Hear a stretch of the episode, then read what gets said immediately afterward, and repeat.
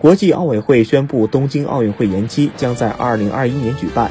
中国女排队长朱婷为准备奥运会回归国内联赛，在奥运会推迟后，她下赛季还能不能再度留洋，成为现实中的一个问题。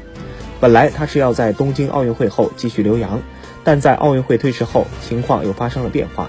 下赛季她是继续在天津队效力，还是回归瓦基弗银行，还很难说。也许会为准备奥运会继续征战国内联赛。